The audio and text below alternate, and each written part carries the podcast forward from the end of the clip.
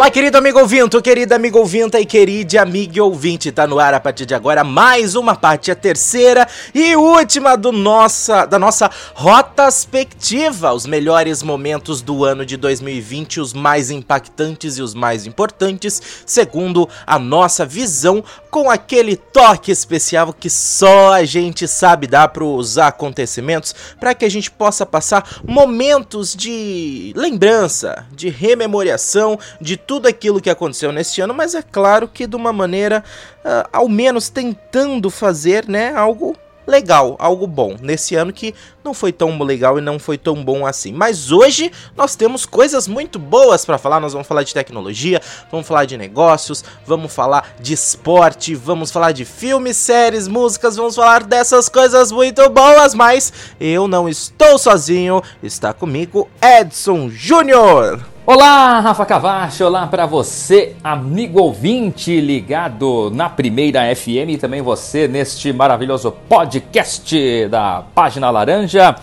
Estamos chegando com mais um capítulo da nossa Rotaspectiva. Hoje muitas coisas, eu vou falar especificamente hoje de esportes, né?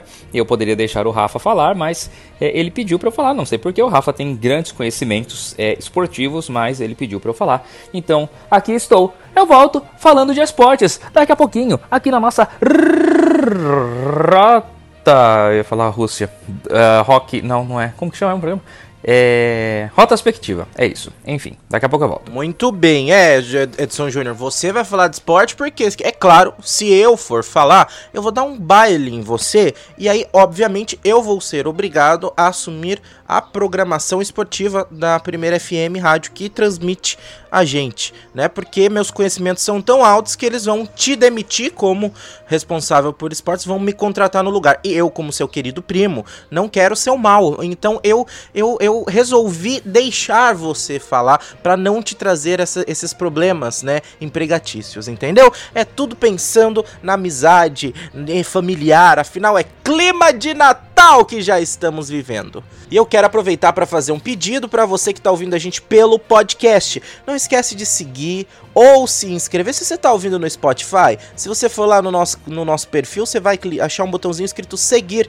Clica nele. É muito importante para você ter acesso aos, aos outros conteúdos que nós vamos trazer aqui. Nós vamos trazer inclusive um especial de Natal na próxima semana para você ouvir na sua ceia. É isso mesmo. A gente explica mais sobre ele num episódio curtinho que nós vamos lançar aqui, especial só para falar sobre este programa, mas ele vai ser lançado no dia 24 de dezembro. É isso mesmo. Você vai poder curtir, vai poder ouvir com a gente, passar seu Natal especial. Mas para isso você precisa seguir para ser notificado e avisar. Você que tá ouvindo a gente na Primeira FM vai ouvir o especial de Natal também, mas nós vamos transmitir a partir das 8 da noite e depois a gente fala mais sobre a programação programação ao longo aqui da rádio. Você ficou ouvindo a gente uh, na, na primeira FM, ouvindo toda a programação, que a gente explica mais sobre isso, ok? Uh, vamos começar. Ah, se, é, não se esqueça de compartilhar também esse podcast se você estiver ouvindo a gente aí no podcast. Não se esqueça de curtir se tiver essa opção. Tem lugar que deixa você curtir, tem lugar que não deixa, mas enfim, né? O importante é você ajudar a espalhar o nosso conteúdo. Começando, vamos falar sobre prêmios. É isso aí, uma, uma das coisas mais. Uh, que, assim, é tradição, né? Todo ano tem apesar de que não sabemos como que vai acontecer nos próximos anos, né? Devido à pandemia, muitos, muitas premiações foram adiadas, mas logo no começo do ano não tinha pandemia ainda, né? Então as premiações puderam acontecer. Logo no começo, no dia 5 de janeiro. Então foi literalmente bem no começo do ano, lá na Califórnia, aconteceu o Globo de Ouro 2020, que premiou os melhores profissionais de cinema, televisão, filmes e programas de 2019, né? O prêmio é dado no começo de 2020, premiando os profissionais que trabalharam em 2019 e19. É um dos mais importantes e relevantes, até porque ele é. é existem duas. Os, os, principais, principais premiações nas categorias de televisão. Né? E de cinema. No cinema, obviamente, temos o Oscar. Na televisão, a gente tem o Emmy. Mas só que o Globo de Ouro, ele é muito importante e relevante porque ele premia categorias tanto da televisão quanto do cinema. Então ele premia categorias tanto do Oscar, que, que são, né, geralmente premiados no Oscar, como no Emmy também. E por, por ele acontecer antes do Oscar, né? Alguns dias, um, alguns meses, inclusive, se eu não me engano, é, o, deixa eu ver aqui a data. O Globo de Ouro esse ano, né, de 2020, ele aconteceu em 5 de janeiro e o Oscar 9 de fevereiro, ou seja, basicamente um mês depois. Então, como ele é um, uma premiação que acontece bem próximo ao Oscar, ele é considerado um esquenta para essa premiação. Né? Afinal, muitas categorias votadas são iguais nas duas, né? Mas nem sempre quem ganha nas mesmas numa, nem sempre quem ganha numa ganha na outra. Até porque o Globo de Ouro ele tem uma divisão muito interessante que é a seguinte: ele divide seu. Enquanto no Oscar todos os filmes concorrem, uh, independente do gênero, no Globo de Ouro a gente tem divisão de, uh, de comédia ou musical e de drama. Então tem o melhor filme de drama e o melhor filme de comédia ou musical. Assim sendo, muitos filmes que às vezes não são não entram na, na para concorrer no Oscar, concorrem no Globo de Ouro. Afinal são filmes mais uh, de comédia, filmes mais engraçados, filmes mais leves, que às vezes não tem aquela pegada tão assim, né, de Oscar, mas que são filmes muito bons, excelentes que até mereciam ganhar um Oscar, mas, né, que existem essas comparações com outros filmes dramáticos que têm uma maior produção ou maior entrega dos atores para viver aquele drama. Mas comédia é tão difícil de fazer quanto drama, né? Afinal, a gente sabe e vê por aí quem faz comédia forçado não tem graça nenhuma e acaba ficando uma porcaria. Então, filmes bem feitos de comédia, sim, são importantes e são difíceis de serem feitos também. Então, é uma coisa muito legal para pessoas que às vezes ficam excluídas no Oscar. Então nós vamos começar aqui falando dos vencedores do Globo de Ouro. Como melhor filme dramático, ganhou 1917, melhor ator em filme dramático, Joaquim Fênix por Coringa, melhor filme de comédia ou musical, Era Uma Vez em Hollywood. Olha só que engraçado, aqui Era Uma Vez em Hollywood, ele tá na categoria cômico ou musical, né, filme de comédia ou musical mas ele concorreu ao Oscar de melhor filme também. Uh, melhor filme de comédia ou musical foi a, a Aquafina, que uh, ganhou o, o, melhor atriz em comédia musical, como melhor diretor, Sam Mendes, em mil, de 1917, o filme. Uh, melhor ator coadjuvante em cinema, Brad Pitt, por Era Uma Vez em Hollywood. Melhor atriz em filme dramático, é a Renée Zellweger, por Judy. Teve também uh, prêmio para melhor ator em comédia ou musical, o Taron Egerton por Rocketman. Rocketman é um filme que no Oscar ficou muito esquecido e um filme muito bom conta a história de vida do Elton John. Laura Dern ganhou como melhor atriz coadjuvante em cinema por uh, História de um Casamento. Melhor roteiro de cinema foi para Era uma Vez em Hollywood, de Quentin Tarantino. Melhor canção original foi para Elton John, I'm Gonna Love Me Again, do filme Rocketman. Também teve melhor filme estrangeiro, Parasita.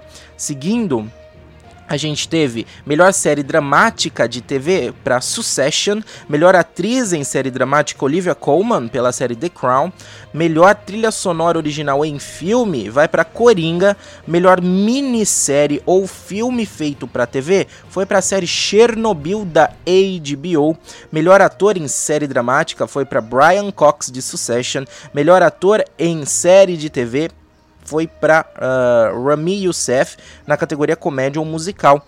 Melhor filme de animação foi para Link Perdido. Melhor atriz em série de comédia ou musical foi para Phoebe Waller-Bridge. Uh, melhor série de comédia ou musical foi para Fleabag. Melhor ator coadjuvante em série de TV foi para Stellan Skarsgård.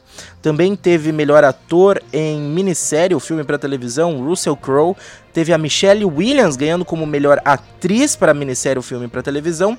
E a Patrícia Arquette ganhando como melhor atriz coadjuvante em televisão. Seguindo para as premiações consideradas por enquanto, pelo menos, mais relevantes das suas categorias, nós tivemos o Oscar e o Emmy. O Oscar premiando os filmes, o Emmy premiando as séries, como eu já havia dito.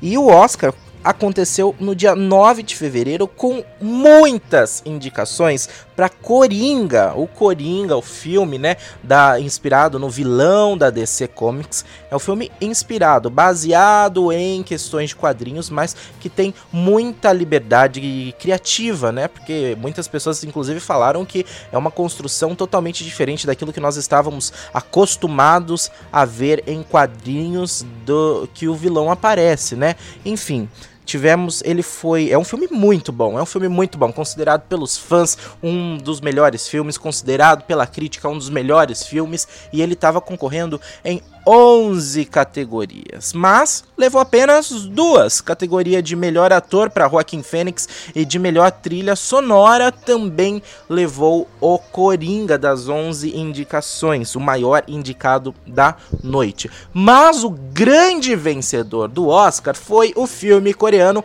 Parasita, que ganhou como melhor filme, melhor diretor, o Bong Joon-ho, uh, também foi ganhou de melhor roteiro original e melhor filme internacional. Seguindo as premiações, nós tivemos bastante divisões, né? Foram os prêmios foram foram para vários filmes, como por exemplo, pelo menos nas categorias principais, né? A, a melhor atriz ganhou a Renée Zellweger para Judy. A melhor atriz coadjuvante foi para Laura Dern de História de um Casamento. Melhor ator coadjuvante foi para Brad Pitt para Era uma vez em Hollywood. Melhor roteiro adaptado foi para Jojo Rabbit. O ganhador foi o Taika Waititi, o roteirista e diretor. Então, nesses, nessas categorias principais, nós vimos que foi, ele foi dividido para vários filmes diferentes, filmes muito bons. Eu, eu, inclusive, assisti a maioria deles e sei que são filmes muito legais. Uh, História de um Casamento, inclusive, está na Netflix. Jojo Rabbit é uma dramédia excelente. Uh, então dá para você acompanhar que esse ano a disputa do Oscar foi bem acirrada. Ainda nas categorias principais, mas já falando sobre uh, temáticas de filme, nós tivemos na categoria de documentário o concorrente brasileiro original da Netflix, Democracia em Vertigem. Sim, pra, caso você não saiba, a gente teve um filme brasileiro concorrendo ao Oscar numa categoria que não é a de filme estrangeiro, na categoria de melhor documentário. Só que ele acabou perdendo, acabou perdendo pro filme Indústria Americana, da produtora Higher Ground Production, que é fundada por Barack e Michelle Obama. Então, se a gente perdeu perdendo para Barack e Michelle Obama, acho que foi uma derrota justa, né? Vamos, pelo menos, se a gente falar por aí, perdemos, mas perdemos para família Obama. Acho que dá até um orgulho de falar, né? Mas fomos indicados. Isso aí é muito legal na categoria de curta-metragem, a gente teve uh, a, a vitória de The Neighbor's Window. Na categoria de melhor filme de animação, uh, quem ganhou foi Toy Story 4. E aí nos curta-metragens a gente teve de animação Hair Love, uh, eu já falei o curta-metragem, né, é, na categoria melhor filme de curta-metragem foi para The Neighbor's Window, mas melhor curta-metragem de documental, né, documental de documentário, Learning to Skateboard in a War Zone. Essas são as consideradas categorias principais, são as categorias de filme e de ator, também direção e roteiro. Agora temos as chamadas categorias técnicas. Nas categorias técnicas, a gente vê alguns repetecos. O maior vitorioso das categorias técnicas foi 1917. Confesso que ainda não assisti o filme, que ele levou uh, o Oscar de fotografia, mixagem de som e efeitos visuais. Na canção original, foi o mesmo. O, o, Globo de Ouro já tinha consagrado o Rocketman e aqui no Oscar também foi para Rocketman a música I'm Gonna Love Me Again do Elton John com Bernie Taupin foi a ganhadora do, da melhor canção original na categoria técnica do Oscar. Como melhor figurino, a gente teve a vitória de Adoráveis Mulheres. Eu assisti esse filme, esse filme é muito bom, recomendo para você que queira uh, acompanhar com um elenco de peso, inclusive. Concorrendo à categoria de melhor edição, ganhador foi Ford versus Ferrari, que também levou edição de som. Agora, na categoria mixagem e cabelo, o prêmio foi para O Escândalo. E, encerrando as categorias técnicas, em design de produção, Era uma Vez em Hollywood, foi o vencedor. Encerrando os nossos comentários sobre o Oscar 2020. 2020 é um ano bem atípico, já que tivemos, né? Uh, já falei lá no começo, mas acho que passei meio. Passei né, meio batido, então vou dar o destaque que merece para Parasita, que além de ser o melhor, né, o, o, grande ganhador, vamos dizer assim, melhor não, né? Ele é o melhor filme, mas quem, quem tá julgando é, é a, o, as categorias, né, do, do Oscar. Não tem como a gente dizer, porque afinal o gosto é muito particular e muito pessoal né? Então o que pode ser bom para um pode não ser bom para outro, mas segundo os votantes do Oscar foi considerado o melhor filme. Mas uma coisa legal da gente ressaltar é que é um filme estrangeiro, ganhando a categoria de melhor filme Ponto. Melhor filme de todos, concorrendo com filmes americanos, coisa que aconteceu pela primeira vez na história de Hollywood, na história do cinema, na história do Oscar. Um filme estrangeiro, um filme não americano, ganhando na categoria, na principal categoria da noite, que é a categoria de melhor filme. Então, muito legal a gente ver isso acontecer, abrindo espaço para muita coisa. A gente já teve no ano passado Roma, filme da Netflix, é um filme uh, espanhol também concorrendo, era um dos prediletos. Muita gente achou que poderia acontecer a possibilidade, enquanto muitos viraram e falavam: nunca isso vai acontecer, nunca um filme estrangeiro vai ganhar de melhor filme, né? E ano passado não ganhou mesmo. Então, uh, hoje a gente viu muitas das pessoas que criticavam né, essa questão, né? Criticavam não, eram. Não, não eram crentes nessa questão, né? Não botavam fé de que um filme estrangeiro poderia ganhar. A gente viu muitas dessas pessoas caindo por terra, quebrando a cara, porque tivemos Parasita, filme estrangeiro ganhando. E por mais que às vezes não era o nosso queridinho, porque eu, particularmente, quando assisti o Oscar, tava torcendo torcendo muito por Coringa, até porque até, uh, inclusive porque até então não tinha assistido ainda Parasita, né? Uh, então eu tava torcendo por Coringa, mas uh, foi legal. Comemorei a vitória de Parasita. É bom quando a gente vê essas coisas acontecendo. E agora, seguindo pro outro lado, pra tela pequena, vamos falar do Emmy Awards, que premiou né, a, os, os formatos de televisão. Foi uma premiação, inclusive, se eu não me engano, a principal das grandes premiações do mundo, a principal que aconteceu durante a pandemia. O Emmy aconteceu em 20 de setembro, né, durante a pandemia, por isso foi num formato totalmente diferente, sem plateia, com os ganhadores recebendo os prêmios nas suas casas e participando através de videochamada. É, você achou que só você que estudava tem que ficar né, entrando lá na sala do Google Meets ou do Zoom ou sei lá de qual ferramenta que se usa, né? Cada um, cada lugar usa uma ferramenta diferente. É, bem, não é bem assim não. Ganhador de M também tem que entrar em videoconferência para participar e levar a sua a sua honra para casa, né? O mais engraçado é que como não se sabia quem ia ganhar, tinha uma pessoa do M na porta de cada um dos indicados. Quando saiu o resultado, o ganhador, né, recebia o prêmio.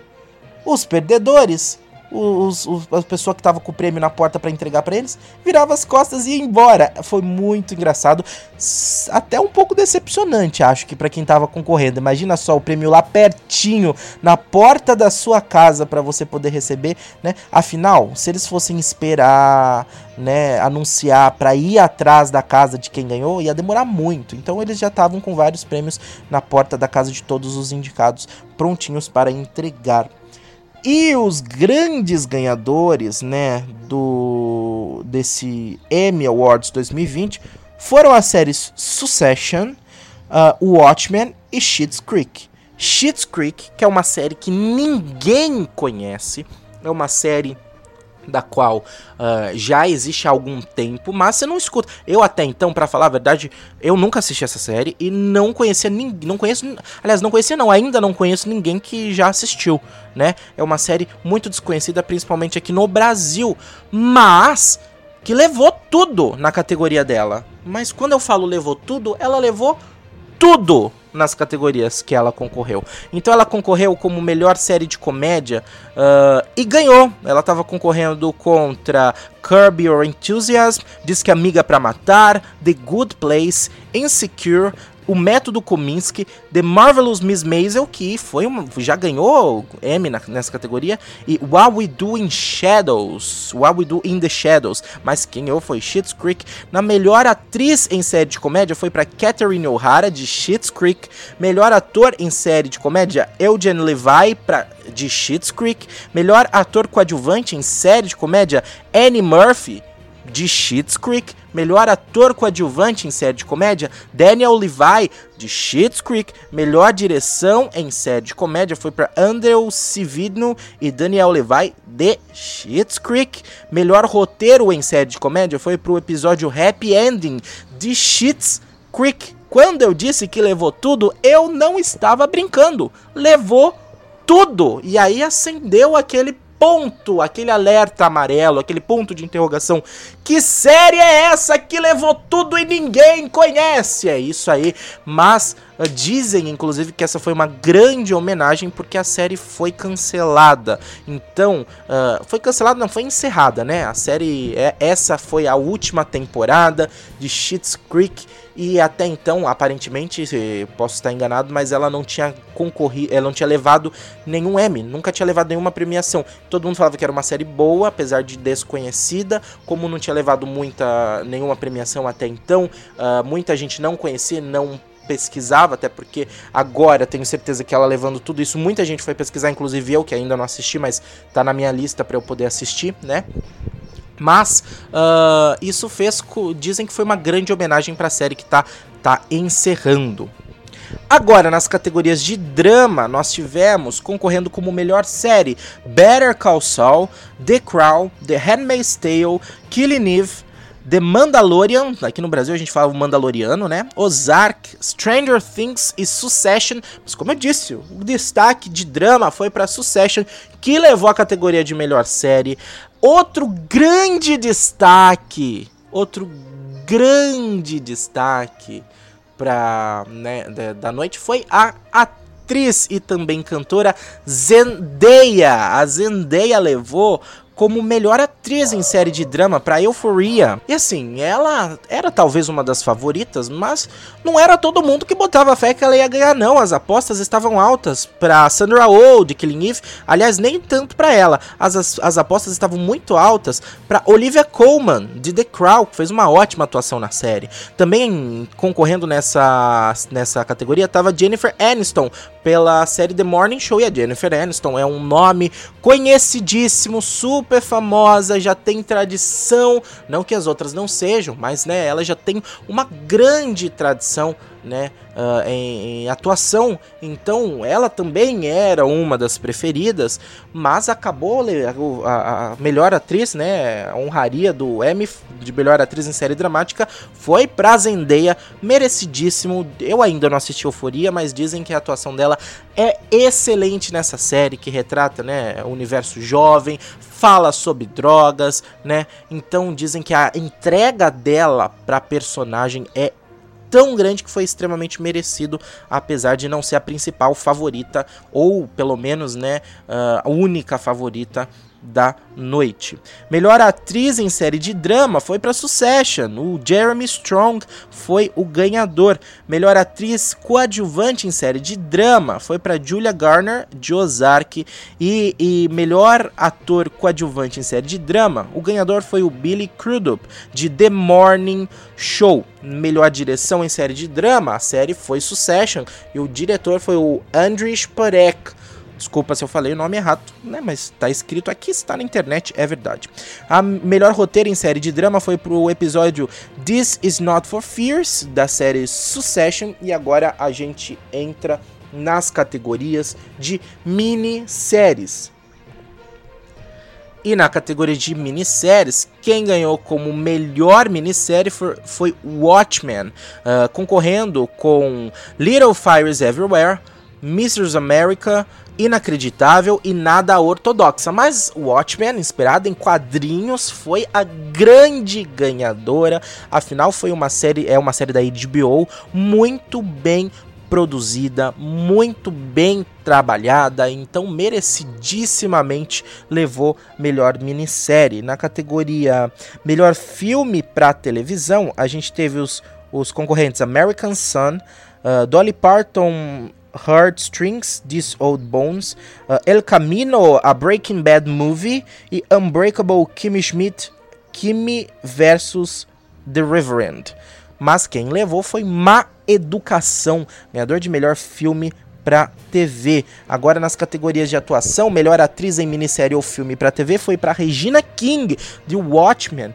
Ela, inclusive, era uma das, das favoritas, mas também muita gente estava falando da Otávia Spencer, que estava concorrendo por A Vida e História de Madame Walker, uh, também de Kerry Washington, que estava concorrendo por Little Fires Everywhere. Enfim, muitas atrizes, todas, aliás, são talentosíssimas e todas, né, pelas críticas, tinham boas chances de ganhar, né? Dificilmente uh, não, tava difícil de alguém indicar uma preferida, né, para essa categoria e a Regina King acabou levando por Watchmen. Melhor ator em minissérie ou filme para televisão acabou indo para Mark Ruffalo pela minissérie ou filme para TV I Know This Much Is True. Uh, melhor atriz coadjuvante em minissérie ou filme foi para Uso Aduba de Mr. America. Também na categoria Melhor Ator Coadjuvante em Minissérie ou Filme para TV foi para Yaya Abdul Matin 2. Desculpa se eu falei errado, mas como eu re repito, né? Está na internet, tá sim, então está na internet é verdade. Foi ele ganhador da série Watchmen. Melhor direção em minissérie ou filme para TV foi para a série Nada Ortodoxa, a diretora Maria Schreider. Também melhor roteiro em minissérie ou filme para TV foi pro episódio This Extraordinary Being do da série Watchmen, da minissérie Watchmen. Melhor animação foi para Ricky and Morty. Nas categorias estavam concorrendo também Big Mouth, Bob's Burger, BoJack Horseman e Os Simpsons. Mas quem ganhou, melhor animação foi Rick and Morty.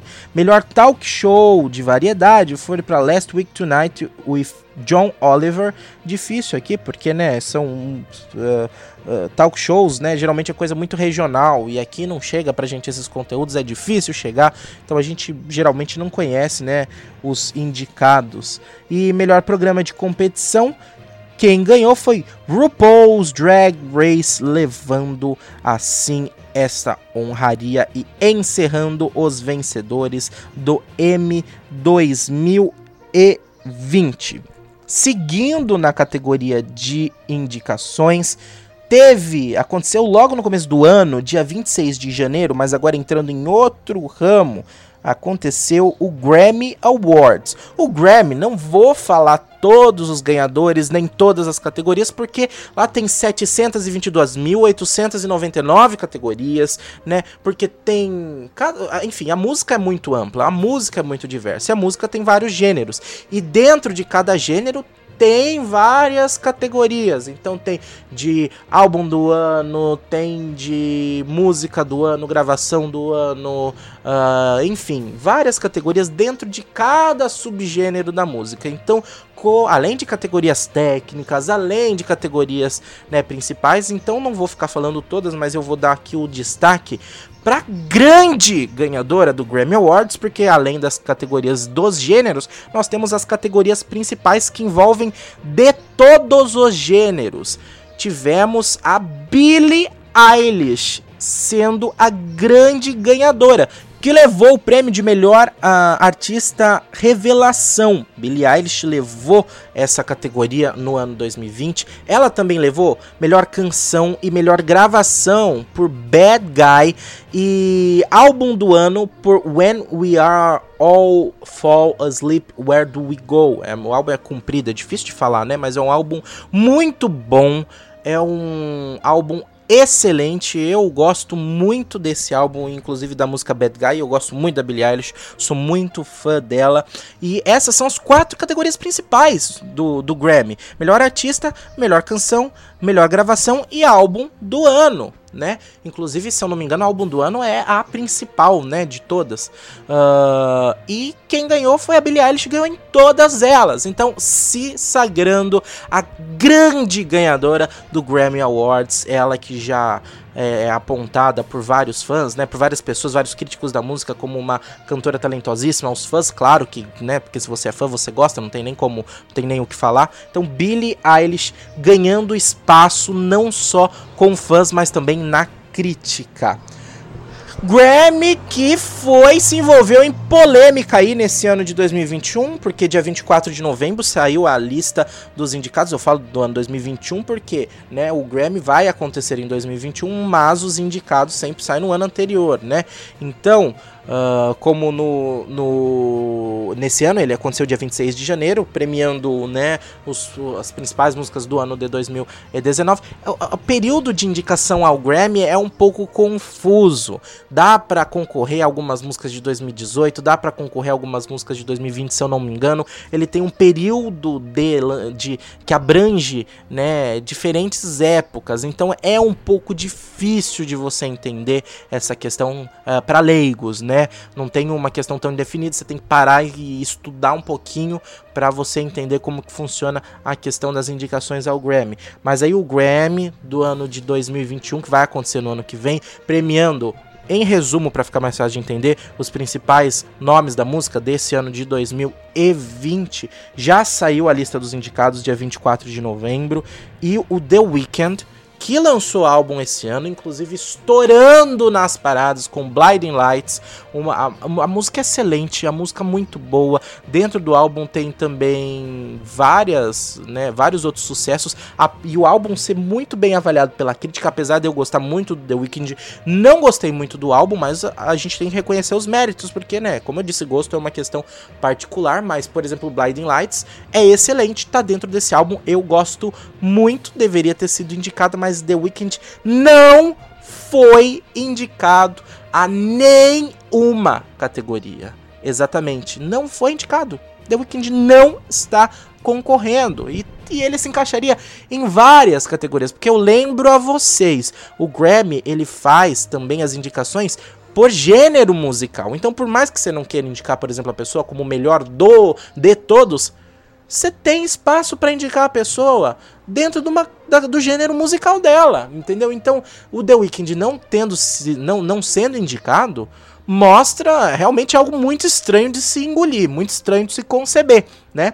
E fez acusações ao Grammy, falando sobre racismo, falando sobre corrupção, né? O, o, aliás, não é necessariamente The Weeknd falando sobre racismo, há um debate sobre racismo no Grammy que que dizem que uh, cantores, né, pretos, cantores negros, usando os dois termos, né, pra, porque, né, como eu já comentei no, no episódio anterior, uh, dizem que alguns dizem que o correto é preto, alguns dizem que o correto é negro, e eu tô tentando né, entender ainda o certo, então para não, não errar, uso os dois termos até entender mais e saber qual é o termo que se deve utilizar corretamente mesmo, né?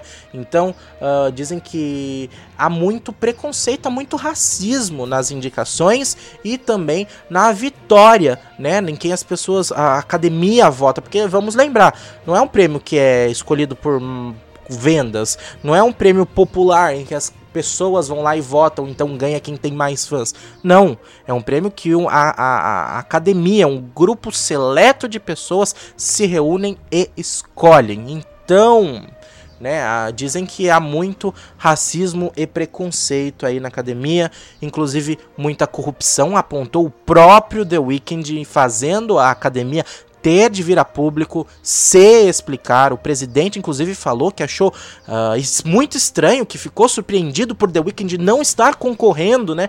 Mas aí é a questão, né? Achou estranho, mas não está concorrendo, né? Ele, como presidente, o que, que pode fazer? Enfim, né?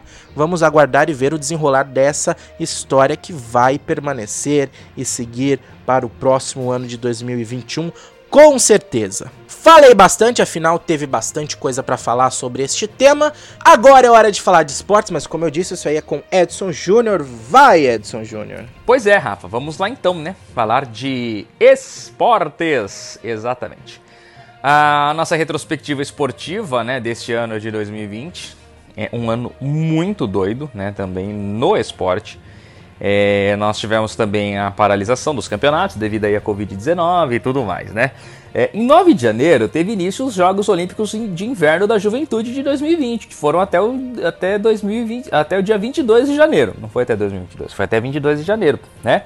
Olha só, é uma informação muito relevante que o Rafa colocou aqui no roteiro, que eu não tinha a mínima ideia de que tinha acontecido tudo isso, né? Mas tudo bem. É, é o começo do ano tem Campeonato Paulista, né? Paulistão. E foi talvez o campeonato mais afetado aí, né? Pela pandemia. O Campeonato Paulista faltava duas rodadas para terminar a primeira fase e foi paralisado aí devido à pandemia. E mudou muita coisa, né? Teve time inteiro que encerrou contrato. É, muitos times do interior fazem contrato com os seus jogadores até o final do campeonato, porque eles só disputam o Campeonato Paulista. A maioria deles não tem um calendário de um ano inteiro, né? E, e, aí eles acabaram perdendo jogadores. Era o caso do Santo André, que era o líder da classificação geral do Campeonato Paulista na oportunidade e acabou aí perdendo boa parte dos seus jogadores. Né? O Campeonato Paulista foi paralisado, foi interrompido é, em março e depois é, quatro meses de paralisação, né? E depois foi retomado com protocolos, medidas e tudo mais e ele foi concluído, né? É, quem pode reclamar muito disso daí é o torcedor de São Paulo. Né? São Paulo vinha muito bem no campeonato, estava numa, numa excelente fase, aí veio a pausa e, e aí foi eliminado pelo Mirassol na, na, no primeiro jogo do mata-mata do, do Campeonato Paulista. Acabou sendo eliminado e isso depois repercutiu aí muito, né? É, pela equipe do São Paulo por tudo que aconteceu. Mas é, o técnico Fernando Diniz quase foi demitido e tudo mais. Mas Uh, e aí tivemos a decisão, né? Campeonato Paulista terminando em agosto, olha só, né? No dia 8 de agosto. Nós tivemos um jogo na quarta, primeiro jogo da final, entre Corinthians e Palmeiras, 0 a 0 lá em Itaquera, e depois 1 a 1 no Allianz Parque, num sábado, 4 e meia da tarde. E aí o Palmeiras levou a melhor nas penalidades. O Palmeiras se consagrou campeão paulista de 2020 em meados de agosto. Para você ter uma ideia, o Campeonato Paulista ele deveria terminar no final de abril, comecinho de maio, no mais tardar, né? É, mas não, ele foi acabar só lá em agosto. Aí ele acabou no sábado, no dia 8 de agosto. No dia 9 é, começou o Brasileirão. Na verdade, o Brasileirão já começou antes, né? E, e, aí o Palmeiras e o Corinthians não jogaram essa primeira rodada, eles acabaram pulando a primeira rodada. Aí vai começar o Campeonato Brasileiro. Aí o que, que acontece na primeira rodada do Campeonato Brasileiro? Domingo, 4 horas da tarde, jogo da televisão, São Paulo em campo lá no estádio da Serrinha em Goiás, para enfrentar a equipe do Goiás, lá em Goiânia. O time do Goiás teve problemas nos seus exames de coronavírus, os exames atrasaram, resultados atrasaram, o resultado chegou com 10 jogadores infectados momentos antes do jogo. E com o São Paulo em campo, o Tribunal de Justiça Desportiva da CBF acabou então por adiar o jogo devido ao surto de Covid-19 poderia ter mais jogadores infectados e poderia colocar em risco a saúde dos demais atletas. E aí começou uma várzea, né? Porque aí foi um efeito cascata. A Série B também teve isso e tudo mais. Aí a CBF teve que ir a, uh, readequar os protocolos dela de Covid, teve que permitir inscrição de mais atletas, testar mais atletas por rodada para garantir que nenhum deles está infectado. E assim o campeonato vai se desenrolando. Campeonato que não vai, pela primeira vez, o campeonato não vai acabar no ano que ele começa, né? Campeonato brasileiro, futebol europeu é muito tradicional isso, né? Campeonato começa num ano, termina no outro. É, mas o campeonato brasileiro não, né? É, ele é, ter, começa e termina no mesmo ano. Não é o que vai acontecer nessa temporada, né? Nós teremos aí é, o fim do, do, do Campeonato Paulista, uh, perdão, do Brasileiro, será em meados do mês de fevereiro, assim como será a Copa do Brasil. Copa do Brasil vai ter jogos, inclusive, pertinho aí do Natal e do Ano Novo, né? É, dia 23 tem jogo da, da, da, Copa do Brasil. E é dia 30 tem jogo também da Copa do Brasil, semifinais né, da Copa do Brasil. E. Bom, é isso, né? O Campeonato Brasileiro ainda está rolando.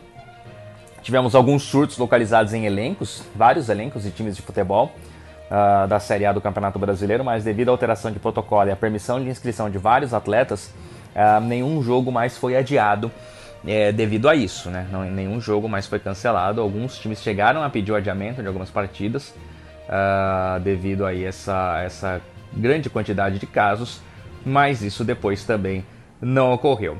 A pandemia também afetou a Fórmula 1. Nós já falamos sobre isso, se eu não me engano, no programa, no primeiro programa, quando a gente abordou a Covid, mas a temporada da Fórmula 1 começou tardiamente, só no meio do ano, hum, iniciando apenas na Europa. A Fórmula 1 estava a 40 minutos de dar início ao primeiro treino livre do Grande Prêmio da Austrália, com toda a estrutura montada. E aí, um funcionário, um mecânico da McLaren testou positivo para o novo coronavírus. E aí, houve um efeito cascata, todo mundo pedindo para que fosse adiado o início do campeonato. E quando e foi até engraçado, porque quando a, a, a FIA decidiu cancelar né, o Grande Prêmio, como eu disse, faltando 40 minutos para os carros entrarem na pista, vários pilotos já estavam, já tinham até chegado de volta nos seus países. Porque era o momento máximo da pandemia, era o momento do surto e, e todos eles queriam ficar retraídos, é, reclusos em suas casas. E foi isso que aconteceu. Então a maioria deles já tinha abandonado já a Austrália, já não, quando a a Liberty Media, né, a Fórmula a, a, equipe que comanda a Fórmula 1, o grupo que comanda a Fórmula 1 hoje, né, comercialmente, decidiu por cancelar a etapa da Austrália. E aí foi um efeito cascata, vários outros foram cancelados, o tradicional Grande Prêmio de Mônaco não ocorreu, não tivemos as etapas do Japão, nem no Brasil, nem nos Estados Unidos e no México, que passavam na, nas datas que foram adiadas, passavam pelos piores momentos da pandemia. E a temporada ela seguiu praticamente toda a europeia em, em parte do, da, da Ásia, né, com Emirados Árabes principalmente na parte final. Né? E com grandes surpresas e pistas novas que foram colocadas aí às pressas, mas pistas homologadas e que trouxeram um charme para a Fórmula 1 que, meu Deus, foi necessário realmente pistas desafiadoras, como é o caso da, do circuito de Portimão, em Portugal, que não recebia a Fórmula 1 há mais de 26 anos. Circuito de Mugello, circuito particular da Ferrari, um circuito muito veloz, que nunca havia recebido uma etapa de Fórmula 1. É, também o Grande Prêmio da Turquia, que já não era realizado há muitos anos, recebeu uma camada asfáltica às pressas para receber um recapeamento da pista, não deu tempo do asfalto curar, estava soltando um óleo, estava escorregadio pra caramba. Aí para coroar ainda mais choveu no dia, foi sensacional. Mas tivemos todo o domínio de Lewis Hamilton novamente, batendo um recorde de vitórias que até então era inalcançável, o recorde de vitórias de Michael Schumacher, é, 92 vitórias na categoria, o Hamilton foi lá e não só empatou, como passou também esse número de vitórias, conquistou o heptacampeonato mundial é, com totais méritos, é, e quando ele não esteve na pista, porque na última etapa ele testou positivo para o coronavírus, ele foi chamado George Russell, é, mostrou-se que realmente não é fácil, que tem, que não é simplesmente dar o carro da Mercedes para algum piloto que ele vai fazer milagre. Tem que ter talento, tem que ter muito talento também, né? O George Russell tem talento, mas ele não tem um quê de sorte que o Hamilton tem também. Que o Hamilton essa temporada o Hamilton acabou uma corrida com três pneus. Um dos pneus estourou no meio da última volta. Ele conseguiu terminar a corrida em primeiro com um pneu estourado, né? Com três pneus apenas ele concluiu. Então Lewis Hamilton mais uma vez fantástico por toda, né, o ser humano que ele é também fora das pistas, né, ativista, né, da luta contra o racismo e tudo mais, e levou isso para dentro da Fórmula 1. A Mercedes muda os seus carros, a cor dos seus carros de flechas de prata passa a se, se torna as panteras negras os carros da Mercedes, o carro com uma coloração totalmente diferente e faz a Fórmula 1 também apoiar os movimentos com protestos anti-racismo é, antes do início das corridas e a, a, criação do We Race as One, nós corremos como um só, né, como um, é, a campanha que a Fórmula 1 implementou, a minha cachorra gosta da campanha da Fórmula 1 também, ó, a Luna.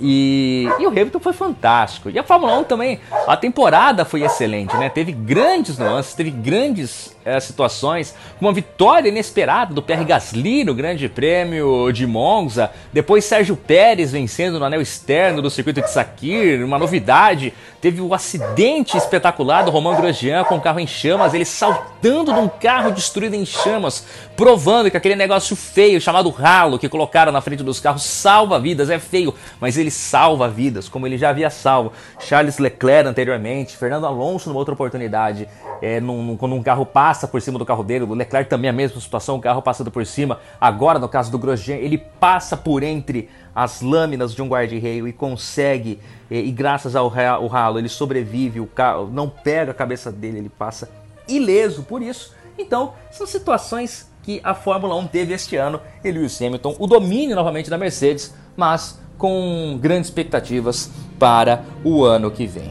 No mais, o esporte teve ainda é, perdas, né? Tem uma parte, né? Tem um capítulo de hoje, né, Rafa? Só das, das mortes, né? Dos imemórios, mas a gente precisa falar, né?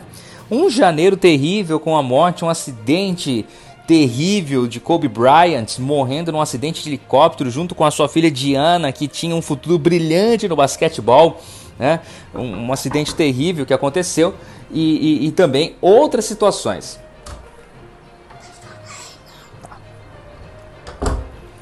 E aí toda uma comoção do mundo do esporte, da NBA, não só da NBA, mas de todo o mundo, das pessoas, pela pessoa que é, que foi Kobe Bryant, e, e, e, lamentavelmente foi de uma maneira muito trágica num acidente eh, de helicóptero. Recentemente, mas agora recentemente, no final de novembro, Diego Armando Maradona, né? Dom Diego Armando Maradona, um dos maiores da história, o único que conseguiu ser comparado a Pelé também, faleceu depois é, de passar por um ataque cardíaco e o mundo do esporte. Pelé, uma declaração emocionadíssima depois da morte do Maradona, dizendo que amava ele e que muito em breve estarão jogando bola no céu. Então, é, situações realmente emocionantes e tristes deste ano do esporte. O grande fato esportivo deste ano é os Jogos Olímpicos, né? Pela primeira vez, uma Olimpíada é adiada, postergada sua realização. Os Jogos Olímpicos de Tóquio. Houve muita demora por parte da organização em cancelar, em adiar esses Jogos Olímpicos para 2021. Estava na cara que não daria tempo, que não seria é, realizados esses jogos devido a toda a situação da pandemia. Demorou-se muito, mas houve por bem então um adiamento, porque os atletas não conseguiam treinar, essa é a grande questão. Até poderia se criar, tentar se criar um ambiente de biossegurança, mas os atletas não conseguem treinar. Não seria um esporte de alta é, performance como é os Jogos Olímpicos. O atleta treina a vida inteira dele para disputar uma Olimpíada. Ele quer chegar nos Jogos Olímpicos no auge da sua performance. E com a pandemia ele não tinha como fazer seus treinamentos de forma adequada. Afinal de contas, todo mundo estava em casa, todo mundo estava tentando fazer algum tipo de isolamento, atletas não tinham acesso a equipamentos para realizar seus treinamentos, então não tinha por que realizar a realização desses Jogos Olímpicos que também seguem ameaçados por ano que vem, uma situação bastante complexa na qual Tóquio está vivendo é, para essa edição do ano que vem dos Jogos Olímpicos, que vão manter o nome, né? Jogos Olímpicos Tóquio 2020, apesar de serem realizados em 2021. Tivemos o adiamento também da Copa América, que seria realizada este ano. Teríamos mais uma edição da Copa América esse ano para igualar depois é, com a realização da Eurocopa. A Eurocopa também foi cancelada. A Copa América ela acontecia sempre em anos ímpares é, e ela aconteceu no passado no Brasil, né, com a vitória, inclusive, da seleção brasileira. Mas é, para igualar ao calendário da Eurocopa e acertar melhor a liberação dos clubes, ficou acertado entre Comembol e FIFA que a, a Copa América ela seria realizada mais uma vez este ano para igualar ao calendário da Eurocopa e aí todos têm um calendário único, unificado, tanto a América como a Europa, para a liberação melhor de atletas. Teve que ser adiada para o ano que vem, assim como a edição da Eurocopa, que é uma competição continental, é comum dizer que a, a a Eurocopa é a Copa do Mundo sem Brasil e Argentina, porque reúne os melhores dos países europeus. Então, é, mais eventos também que foram sofreram aí com o, a pandemia neste ano esportivo. Destaque deste ano esportivo também para finalmente uma fila, né? Desde a era que entrou na era Premier League, o Liverpool nunca havia levantado a taça da Premier League. E aí o Liverpool estava lá, em vias de conquistar o título. O que, que acontece? Pandemia. Para-se o campeonato inglês também de futebol, assim como todos os lugares do mundo, e fica aquela angústia. Será que o Liverpool de Jürgen Klopp com esse time fantástico que tem, não iria ia perder a chance de levantar a Premier League pela primeira vez na sua história. A última vez que o Liverpool havia sido campeão do seu país, não existia o formato de Premier League ainda como ele é realizado hoje, né? A excelência do futebol, o campeonato mais bem organizado do mundo. Mas na volta do futebol lá na Europa, o Liverpool tomou as pontas, tomou nova, manteve-se na ponta, na verdade, com larga vantagem, com muitas rodadas de antecedência, comemorou pela primeira vez na sua história o título da, de campeão da Premier League do Campeonato Inglês nos moldes atuais. Uh, tivemos também outras situações esportivas né, que atrapalharam, que foram atrapalhadas devido aí à pandemia, né? Como é o caso das maratonas, né? As maratonas, as majors, nós temos seis das principais maratonas do mundo, as Six Majors, é, que abre o calendário é, do ano com Tóquio, né, no final do mês de março, e depois ela segue com corridas é, em Londres, Berlim, Boston, Chicago, Nova York e, e, e, Londres, acho que eu já falei Londres, né? E essa, essa, isso daí foi atrapalhado devido à pandemia. A, apenas duas conseguiram realizar as suas provas. Tóquio fez apenas para elite. É, no momento em que as coisas pareciam que estavam se acalmando lá pelos lados da Ásia, Tóquio conseguiu fazer apenas para os atletas de elite a prova, sem a presença dos atletas amadores. Ah, depois foram todas caindo, né, todas as, as maratonas norte-americanas, as majors, Chicago, Boston e Nova York, todas foram adiadas para o ano que vem. Berlim também resolveu adiar a sua realização. Londres foi postergando, postergando, postergando e conseguiu realizar também uma prova exclusiva para atletas de elite. Fez lá um circuito fechado ali é, em torno do Albert Park, ali próximo do Palácio de Buckingham, e conseguiu realizar a sua prova. E havia tão esperado duelo, Eliud Kipchoge, o recordista mundial, contra Kenenisa Bekele, o cara que conseguiu feito de ficar apenas dois segundos o recorde mundial do Kipchoge, que para muitos era algo inimaginável. Ele fez isso ano passado em Berlim. O recorde mundial do Kipchoge é em Berlim 2018. E aí, na véspera da prova, Kenenisa Bekele comunicou que estava machucado, que estava contundido e que não poderia disputar, estava abrindo mão da disputa de Londres. Para aumentar a decepção, Kipchoge, totalmente fora de forma, não se encontrou durante a prova, debaixo de chuva e muito frio lá em Londres não se encontrou durante a prova, foi apenas o oitavo colocado pela segunda vez na sua carreira. Eliud Kipchoge perde uma maratona de todas as que, que ele havia disputado. Ele havia perdido apenas uma, que na oportunidade o cidadão havia quebrado o recorde mundial da prova também em Berlim. Mas desta vez um desempenho bastante ruim do maior maratonista de todos os tempos, Eliud Kipchoge, não conseguiu, ficando apenas lá atrás na oitava colocação.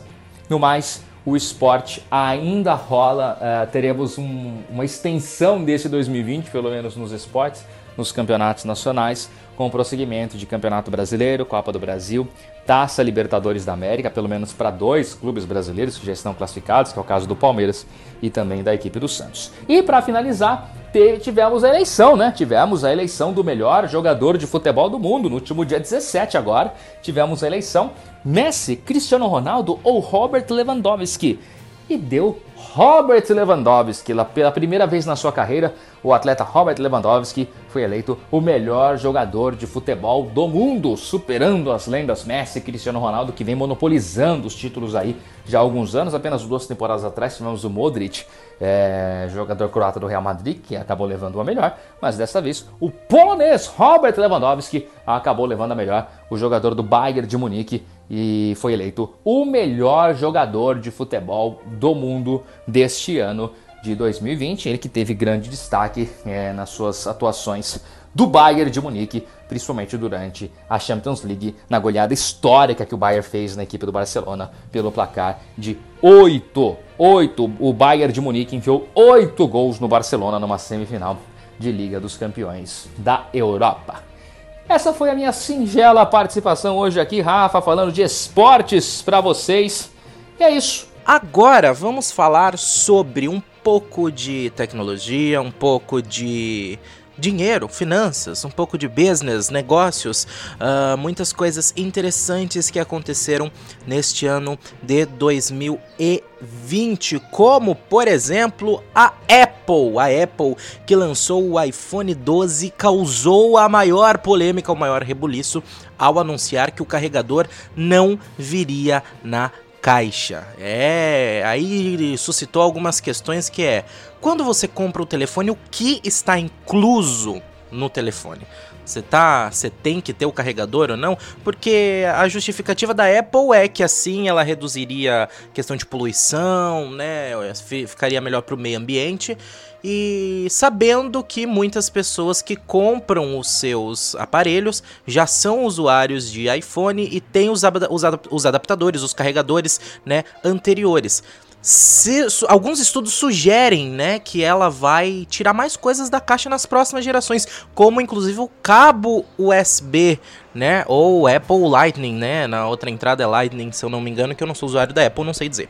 Mas, uh, gerou essa, eh, gerou essa grande polêmica, inclusive porque tem muita gente dizendo que é uma aposta da Apple para o futuro, uma geração de telefones sem fio, onde você não vai precisar do fio para fazer sua conexão, tudo será via nuvem, através de backup, a conexão com computadores, né? E o carregamento vai ser via wireless, né? Carregamento sem fio, o que já é possível nos iPhones mais modernos. Se você compra um carregador sem fio, você pode utilizá-lo no iPhone, então em um futuro a gente teria um smartphones e tudo mais sem fio, fones de ouvido Bluetooth, né? Tudo sem fio é o fim do fio no futuro e a Apple está lançando isso. Será que é? Será que não é? Será que isso é tendência ou não? Será que você tem o direito ao carregador? Porque lembrando que a Apple vende o carregador. Então, se você precisar do carregador, você pode comprar a parte. Então, não é simplesmente que ela parou de fabricar e você não vai mais precisar usar aquilo. Não, você vai precisar sim. E se você não tiver como, né, porque você não tem um iPhone antigo ou o seu quebrou, você pode comprar a parte. Eles te vendem, né? Enfim, negócios, né? Negócios são assim mesmo. Uh, Inclusive a Apple, por ser tendência, né, já está em uh, outras tem outras operadoras, uh, fabricantes, aliás, né, de telefone que já estão planejando fazer e seguir pelos mesmos caminhos, como por exemplo o próximo smartphone da Samsung que foi homologado pela Anatel sem o carregador na caixa também. Lembrando que a Samsung, não sei de qual país aí, fez uma postagem na época que a Apple anunciou a retirada, né, do, do carregador dentro do kit, né, quando você compra o, a, dentro da caixa do telefone. Quando você a Apple anunciou, teve o, o, a Samsung de algum país aí que fez piada, né? postou a foto do carregador da, da Samsung e, e colocou: vem junto com seu Galaxy.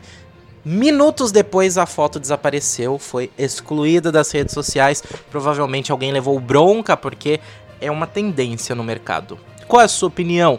Isso, isso rende assunto para um podcast só sobre isso. Podemos fazer isso mais para frente, quem sabe um debate futuro com fio ou sem fio de telefones, computadores e tudo mais. Eu, particularmente, sou entusiasta disso. Quanto menos fio, melhor. Mas, para mim, seria um problema, porque eu não uso Apple, não tenho carregador Apple, não tenho nada da Apple. Vai que um dia precisasse, resolvesse comprar um iPhone, não ia conseguir usar, né? Porque eu não tenho carregador. E não tem carregador sem fio, não, mas gostaria muito de ter, né? Seria interessante tudo isso. Vamos ver. Tá muito longe da gente. Tá muito longe da nossa realidade atual. Hoje em dia as coisas não funcionam direito nem com fio, imagina sem fio, né? Aí vamos também falar sobre o Disney Plus, que finalmente chegou ao Brasil e já causou polêmica. Chegou no Brasil causando polêmica pelo seu catálogo, que tem algumas coisas faltando, como por exemplo o seriado Simpsons, que veio só com algumas temporadas. As Visões da Raven, um clássico também da Disney, não tá no catálogo do Disney Plus. E uma coisa legal, né, é que a Disney Plus chegou com várias parcerias. Então tem banco fazendo parceria, você cliente do banco ganha desconto. Uh, fechou parceria com o Mercado Livre, né, para você que é Mercado Livre, você ganha alguns meses de graça de acordo, é, você ganha de graça, né? Você ganha alguns meses para você poder usar sem pagar uh, o Disney Plus de acordo com sua pontuação no Mercado Livre. Se eu não me engano, é de 1 a 6 meses. E tem também o Globoplay, que fechou uma parceria para você fechar um combo. Você assina o Globoplay mais o Disney Plus e paga uma única mensalidade, né? É, mais acessível. Se você fosse assinar os dois separadamente, você ia pagar um valor X e é mais barato assinando o combo. Você ganha desconto, além de da praticidade de ser tudo numa questão só. Outra polêmica que foi lançada é porque agora que a Disney a empresa Disney, né? Ela tem várias outras subempresas, ainda mais agora que ela tem a Fox, né? Que ela comprou a Fox. Uh, ela tem vários filmes que não são infantis, não são família e tem conteúdos adultos. E quando a gente fala adultos, não necessariamente pornográficos, mas sim para maiores de 18 anos, por questão às vezes sim de cenas sexuais, filmes né, com cenas sexuais, filmes com violência, filme com uso de drogas, ou seja, filmes dos quais não são recomendados para crianças, né? E geralmente são filmes dos quais a gente não costuma assistir em família. O Disney Plus é um conteúdo familiar, né? E ela tá lançando um novo serviço de streaming que vai chegar no ano que vem aqui no Brasil, chamado Star Plus. Em vários lugares do mundo, aliás, ela tá lançando esse novo streaming. Uh, nos Estados Unidos, a Disney já é proprietária, uma das proprietárias de um serviço de streaming chamado Hulu, que tem conteúdos mais adultos, né? Conteúdos de, enfim, para toda a família também, mas conteúdos mais fortes, mais adultos, né? Uh, séries mais densas, filmes mais densos. Só que no resto do mundo, o Hulu acho que só nos Estados Unidos e no Japão acho que chegou. No resto do mundo não há, uh, provavelmente agora, ainda mais com o anúncio dessa nova Star Plus, né? Não há a, a ideia de se criar expandir o Hulu pelo mundo. No resto do mundo, o conteúdo do Hulu viria dissolvido entre o Disney Plus e esse Star Plus. Em vários lugares, você que contratou o Disney Plus vai automaticamente poder acessar o Star Plus. Então você não vai precisar pagar nada mais por isso. Só que já foi anunciado que o Disney Plus vai subir de preço nesses países. Então é o seguinte: você tem o Disney Plus, automaticamente você já pode assinar o Star Plus. Disney Plus tem o Star Plus. Mas você vai pagar um pouquinho a mais por conta disso. Ah, mas eu quero só um. Não tem como. Agora vai subir o preço da assinatura, só que você vai ganhar a vantagem de ter mais um serviço de streaming. Alguns lugares, como o Brasil, por exemplo, ele vai ser pago à parte. Então você pode ser assinante só do Disney Plus, ou só do Star Plus, ou dos dois. E isso gerou uma polêmica pelo fato de que você vai ter que gastar a mais. Uh, não tem preço anunciado ainda, mas muitas pessoas dizem que vai chegar na faixa de 30 reais por mês o Star Plus. Agora 30 do Disney Plus mais 30 do Star Plus. hora que você vê, você vai estar tá gastando muito dinheiro com coisas, né, com o streaming, sem contar se você já assina outro serviço como Amazon Prime, Netflix, YouTube, né? Além de canais de TV por assinatura, né? Então, a hora que você vê, você tá gastando rios de dinheiro para consumir conteúdo e aí, no final das contas, a gente não sabe mais o que compensa ou o que não compensa. Essa é a grande polêmica e a grande questão envolvendo o Disney Plus. Eu assino o Disney Plus, confesso que para mim eu achei Uh, não achei tão interessante tava vendo o catálogo, para mim faltaram coisas que eu gosto de assistir, inclusive questão de conteúdos mais adultos, como por exemplo filmes uh, do Logan, né? Filmes do Deadpool não tem. Deadpool, ele é da Marvel, Marvel é da Disney, agora ele foi feito pela Fox, a Fox agora é da Disney também, então todos os direitos estão sob a Disney, mas não tem, porque são filmes, né, mais adultos. Logan, filme do Wolverine, muito bom, filme excelente, mas não tem no Disney Plus porque é um filme pesado, é um filme forte e é maior de para maiores de 18. Então, você não encontra lá. Então, assim, é muito limitado, não não achei muito interessante, mas tem muita novidade que vai vir por aí, muitas séries, principalmente da Marvel, 10 novas séries de Star Wars que vão ser lançadas a partir do ano que vem. Então, assim, apesar de agora eu não estar tá tão contente, tô vendo esperança por aí. Interessante. Vamos aguardar e vamos ver se a, a gente consegue. Você, o que, que você achou, hein? Você achou interessante? Então, né? Vamos ver. Eu vou ver se eu vou continuar assinando ou não. Seguindo aqui com os nossos assuntos, né, ainda do mundo de tecnologia e também de finanças e também de negócios, eu vou falar de uma coisa da qual envolve finanças, envolve tecnologia, envolve negócios, tudo ao mesmo tempo. Foi lançado no Brasil, né, agora neste ano de 2020, uma nova forma de você fazer transferências e dinheiro, o Pix. O Pix é uma forma da qual você consegue transferir o dinheiro em segundos, em menos de um minuto, o dinheiro sai da sua conta bancária e vai para uma outra conta de uma outra pessoa. Isso facilita pela questão do tempo, facilita também pela questão de que ele não tem custo de pessoa para pessoa. É claro que tem alguns limites e você, se você for usar o Pix para comércio, a, as empresas podem te cobrar taxa. Então, por exemplo, você tem uma empresa que quer receber em Pix, o seu banco pode sim cobrar uma taxa. Mas para transferir de pessoa para pessoa não tem custo, que nem o TED e o DOC tinha antigamente, ainda continuam tendo, né? 10 reais o custo do TED e do DOC, se eu não me engano. Uh, além disso, Uh, o Pix tem a facilidade do horário, né? É, como é tudo digital, você transfere a qualquer momento. O TED e o DOC demora a questão, às vezes até dias, dependendo do horário. Final de semana, por exemplo, se você transferir o dinheiro no final de semana, é possível que caia só na terça-feira o dinheiro para outra pessoa. Então é uma demora, um tempo, né, meio longo de espera. O Pix não. Mesmo de final de semana, mesmo de madrugada, mesmo em feriado, não importa, é tudo digital fez a transferência em menos de um minuto, a outra pessoa já recebe. Então, muito mais rápido para você é, receber né, transações, ter essas transações em dinheiro.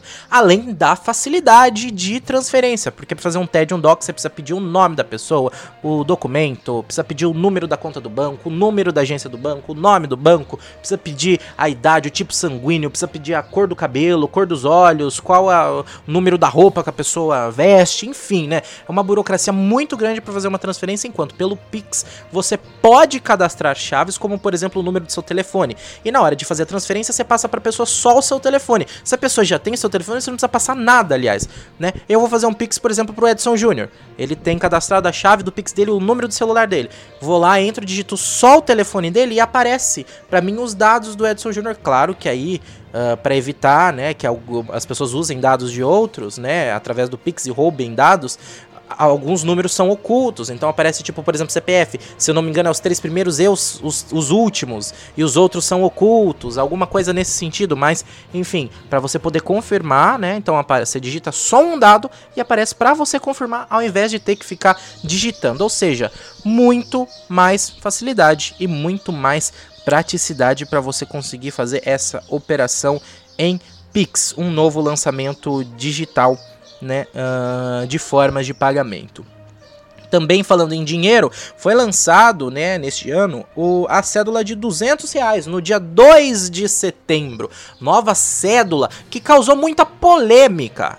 Havia necessidade de se lançar uma cédula de 200 reais, uma vez que é difícil a gente achar troco por aí, não faria mais sentido lançar notas menores para facilitar o troco das pessoas, enquanto notas maiores uh, são, são né, menos usadas, né? Isso não facilitaria a corrupção, uma vez que para você trabalhar com dinheiro vivo você precisaria de lugares menores, né? Porque você por você ter, vamos por mil reais em notas de 100 são 10 notas mil reais em nota de 200 são 5, é metade, ou seja, muito mais fácil de carregar, muito mais fácil de esconder, né? Aí também tem aquela questão, né? Hoje em dia tá tudo caro, 200 reais vai facinho, então tem os defensores da nota de 200 reais. Aqui também não tô me posicionando também, não sei para mim se é bom, se é ruim, né? Não tenho opinião formada sobre isso, mas aí tem os defensores falando que hoje em dia tá tudo tão caro que é muito mais fácil você ter uma nota mais alta para você poder fazer suas transações. Enfim, é um lançamento, uma nova nota que é o estampada, né? O estrela da nota é o Lobo Guará. Se criou uma campanha na internet para colocar o famoso cachorrinho caramelo, mas enfim, acabou virando só meme na internet e não vingou. A nova nota de 200 reais é uma realidade e já está circulando entre nós. No dia 26 de agosto, o CEO da Amazon, Jeff Bezos, se tornou a pessoa na história a ter o patrimônio líquido superior a 200 bilhões de dólares, de acordo com a Forbes. Então, ele que é a pessoa mais rica do mundo, é a primeira pessoa, a primeira pessoa a ter um, um, um, um patrimônio de 200 bilhões de dólares, né? Então, isso é uma marca alta, né? Enquanto vira também discussões que nós não vamos entrar aqui, questão de renda e tudo mais, mas é, é uma coisa interessante porque eu acho que é algo que todo mundo gostaria de ter, né? 200 bilhões de dólares na conta. Né? Muita gente eu tenho certeza que gastaria isso em menos de um ano. Eu tenho certeza. E tenho também certeza que muita gente conseguiria fazer ainda mais dinheiro. E eu sei que Jeff Bezos, comandando a Amazon, essa grande potência, tende a ganhar cada vez mais e mais e mais e mais dinheiro. Vamos ver, aguardar, esperar ou não, né? Porque também não é da vida, não é da nossa conta, né? O dinheiro não é nosso, fazer o que, né? Ah, e é isso, temos mais informações para passar por aqui. Deixa eu pegar aqui na minha pauta, no meu roteiro. Tem bastante coisa, tem mais um monte de coisa, mas eu acho que o que tem de destaque pra gente comentar aqui é isso. Uh, então vamos encaminhando para o final do programa. Eu agradeço a você pelo seu carinho, agradeço a você pela sua audiência. Uh, continue com a gente aqui na Primeira FM se você está ouvindo pela rádio. Se você estiver no podcast, perdeu algum episódio anterior, é só deslizar aí que você vai encontrar a, a Rota Perspectiva Parte 2, a Rota Perspectiva Parte 1. Não se esqueça de, se você estiver no Spotify, acessar o nosso perfil e clicar no botão seguir, porque a gente tem mais conteúdo planejado ainda para este ano de 2020 e mais um monte de novidades para o ano de 2020. 2021. Vai, vamos fazer um especial de Natal que vai sair no dia 24 de dezembro, para você poder ouvir com a sua família na ceia, sozinho, seja como for, né? Vai ter contagem regressiva pro Natal. Então, se você ouvir o programa na hora certa, né? É, você, com, inclusive, pode fazer a contagem regressiva pro, pro Natal junto com a gente. Uh, que mais? Você pode também não se esqueça de compartilhar esse conteúdo, é muito importante para ajudar a gente a levar, né, o nosso conteúdo, o nosso conteúdo para outras pessoas. Ainda sobre o especial de Natal, só voltando rapidinho, uh, na primeira FM vai ter também, vamos transmitir a partir das 8 da noite. Ligue seu rádio e acompanhe com a gente. Uh, e é isso, acho que estamos bem por aqui. Eu agradeço você pelo carinho, pela sua audiência. Siga eu nas redes sociais. Me siga, eu sou arroba conta do Rafa no Twitter e no Instagram. Obrigado, Edson Júnior. Valeu, Rafa. Obrigado mais uma vez aqui pelo convite. Participamos mais uma vez dessa rota expectativa e retornaremos algum dia. Abraço. É isso aí, valeu, gente. Até mais. Tchau.